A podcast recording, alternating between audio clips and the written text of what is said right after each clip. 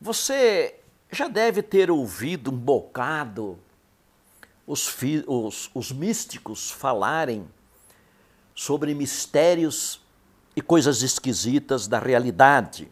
Você não acreditou no que ouviu. E eu devo te dizer que este foi um comportamento intelectualmente sensato de sua parte. É, eu também é, muitas vezes ouvia os místicos falarem sobre essas coisas misteriosas e eu também tinha este mesmo comportamento racionalmente compreensível, de duvidar, de não acreditar. Porém, é, isso foi numa época em que eu ainda não conhecia a física quântica e o modo fantástico como ela atua na vida das pessoas. E isso fez toda a diferença, porque agora o meu comportamento é outro diante dos místicos. Uma das coisas mais misteriosas da física quântica é o chamado princípio da complementaridade, que trata sobre é, a dualidade onda-partícula. Ele diz o seguinte: as partículas, os objetos quânticos, eles vivem, eles existem em duas diferentes dimensões. Uma dimensão física corpuscular, onde nós vivemos, e uma dimensão não física ondulatória, que é exatamente a realidade quântica. A, a realidade quântica é algo fantasmático.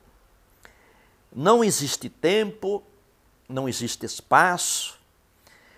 É, as coisas lá podem ir para o passado, podem ir para o futuro. Existe apenas um eterno presente.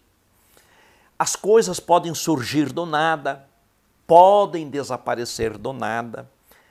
Elas não precisam de uma causa para surgir ou, de, ou desaparecer. É um mundo é, imponderável, invisível, intangível, incomensurável. Este mundo da realidade quântica é algo muito difícil para um físico aceitar, porque ele rompe com os paradigmas da física. E por conta disso, é, surgiram, hoje nós temos quatro diferentes interpretações da física quântica. Para aceitar os postulados da física quântica, foi necessário a realização de um congresso em Copenhague em 1926 para formatar o, o modelo que está regendo então a crença dos físicos nos processos quânticos. Mas a coisa está resumida assim.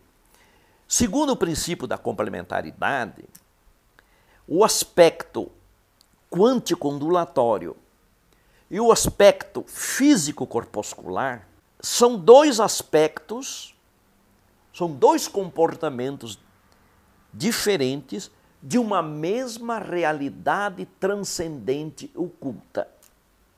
Isto é o que diz o princípio da complementaridade é, é, postulado por Niels Bohr.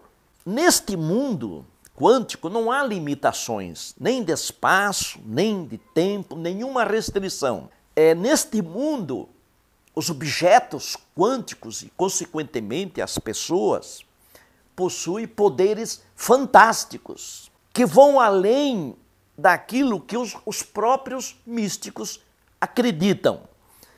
Agora mesmo, onde você está aí, onde eu estou, mais coisas estão acontecendo conosco, conosco. Forças e energias poderosas estão atuando sobre nós. Pelo fato de nós vivermos concomitantemente nesta dimensão transcendente, o nosso conhecimento, a experiência que nós temos no nosso cotidiano, nas nossas atividades, não contam toda a história. Algo sempre fica oculto, algo sempre fica não conhecido. Nós fazemos planejamentos na nossa realidade física, com coisas mensuráveis, com coisas observáveis. Na realidade quântica, algo novo sempre pode acontecer. Por isso, nós podemos ser surpreendidos com algo novo que vem desta dimensão transcendente. Algo pode acontecer, até mesmo contra as nossas expectativas, até mesmo contra as nossas crenças. Em cima da hora, algum, uma, uma solução pode surgir para o nosso problema. Quando nós achamos que a úlcera vai nos matar, quando nós achamos que a nossa empresa vai falir, algo pode acontecer em cima da hora, uma solução pode surgir. Esta é a consequência do princípio da complementaridade. Daí porque o princípio da complementaridade nos dá o direito de ter esperança. Né? A esperança de que surja uma solução, de que nós somos surpreendidos por uma solução inesperada. Por isso, entre o diagnóstico do câncer e a vida do paciente, o óbito não é a única possibilidade. A vida também é uma possibilidade. E esta esta esperança que a física quântica nos dá não é baseado não é baseada apenas em, em fé, mas na própria estrutura da natureza. Portanto, a física quântica é uma física da esperança.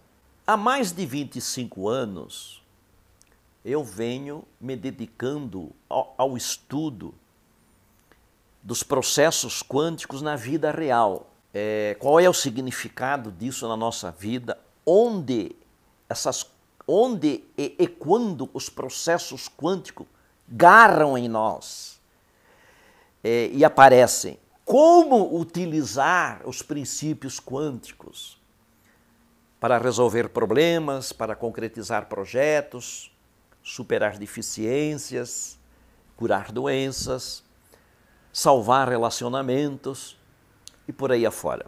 É, sobre este trabalho de pesquisas e científica de 25 anos, eu produzi um e-book, que agora já está na terceira edição, que é este que nós estamos lançando neste momento. Lá neste e-book, você pode encontrar o, o, o, tudo isso que nós falamos sobre o princípio da complementaridade e sobre os outros princípios da física quântica, de uma linguagem clara, objetiva e compreensível.